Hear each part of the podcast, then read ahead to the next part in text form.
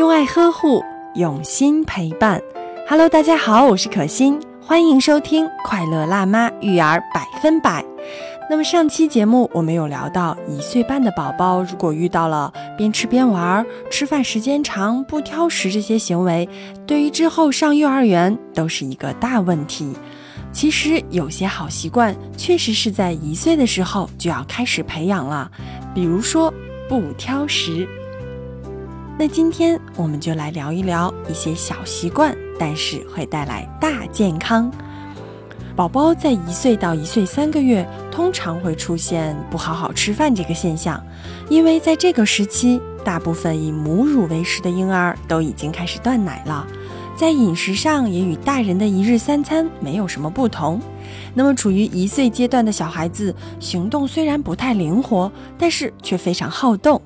当你一口一口喂他吃饭的时候，他往往会淘气地动来动去，边吃边玩儿。而且，如果手里有玩具，他就会乐意合作。那当你把饭送到他嘴巴旁边时，他就会主动地张嘴吃掉了。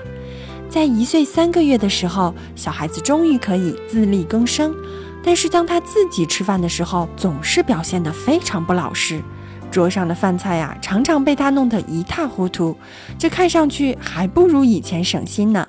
自己吃饭的小孩子通常都有一个特点，就是他更喜欢把饭菜抓到自己嘴里，而不是用汤勺这种怪东西。那么，当宝宝一岁半以后，他的食量通常会减少，而且对食物有喜好，所以这是一个防止挑食的重要阶段。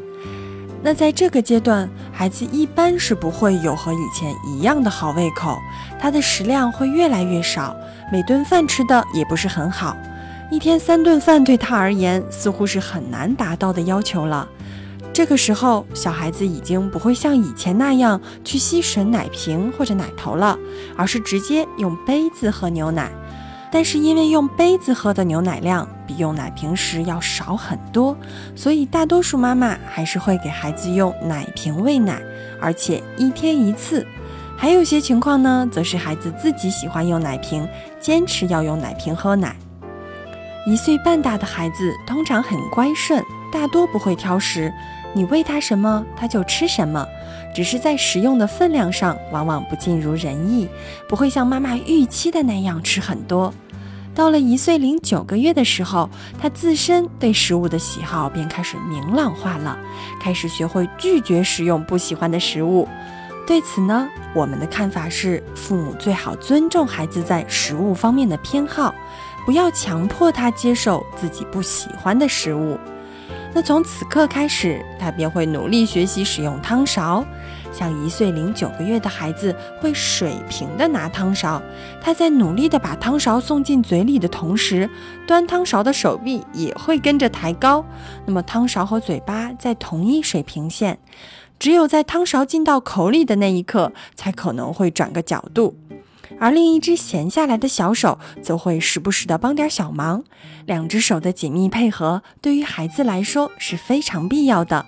不然的话，他无法将停留在嘴边或者说掉出来的食物重新放进汤勺里。有趣的是，他有时候会先用手把一些食物从碗里抓到汤勺里，然后才心满意足地把汤勺放进口中。当他看到自己喜欢的食物，还会迫不及待地用手去抓呢。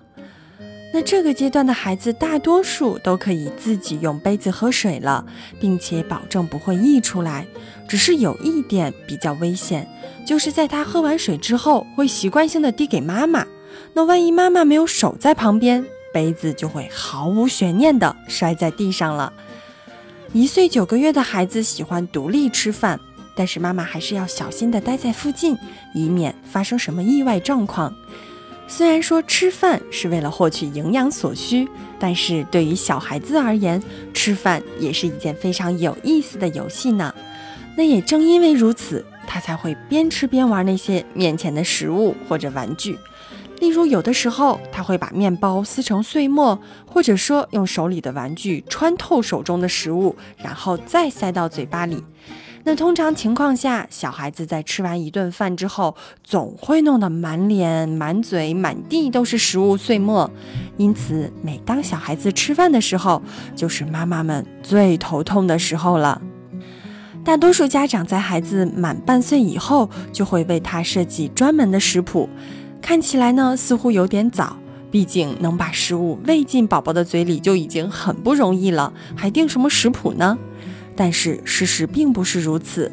为宝宝设计适合他的食谱还是越早越好。虽然说吃母乳的孩子自然可以获得所需的全部营养，但是，一旦他不再食用母乳，你就不得不整日为他的饭食忧心了。在这里呢，我们还是建议新手妈妈们最好多查阅一些有关幼儿饮食的书籍，也好及早为小宝宝提供合口味、有营养丰富的饮食。那在关注孩子的饮食时，除了营养均衡这个首要条件之外，还应该考虑一些其他方面的问题，比如说食物中不能含有添加物和防腐剂，不吃零食这些垃圾食品，不要喂食口味较重或者热量较高的食物，多吃一些鸡肉、鱼肉，少食用牛肉等等。此外，还有一点至关重要，就是避免养成孩子爱吃甜食、挑食的习惯。那就像我们刚才说的，每一个小孩子对食物都有自己的偏好，即使在一岁半这么小的时候，很多孩子对食物的敏感反应也会非常强烈。他们对食物非常挑剔，对别人来说可以的食物，对他来说却不可以忍受。大家都吃的东西，他也不一定会吃。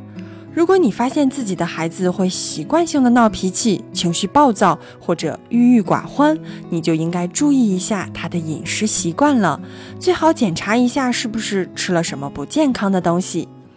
另外，各位妈妈，你还需注意他的饮食是否可以为他提供足够的维他命。你可以向某位经验丰富的过敏症医师或者说营养师请教一下，也好让他帮你拟定一份既适合孩子的胃口，又能让孩子健康快乐的食谱，因为这对于孩子以后的成长是非常重要的。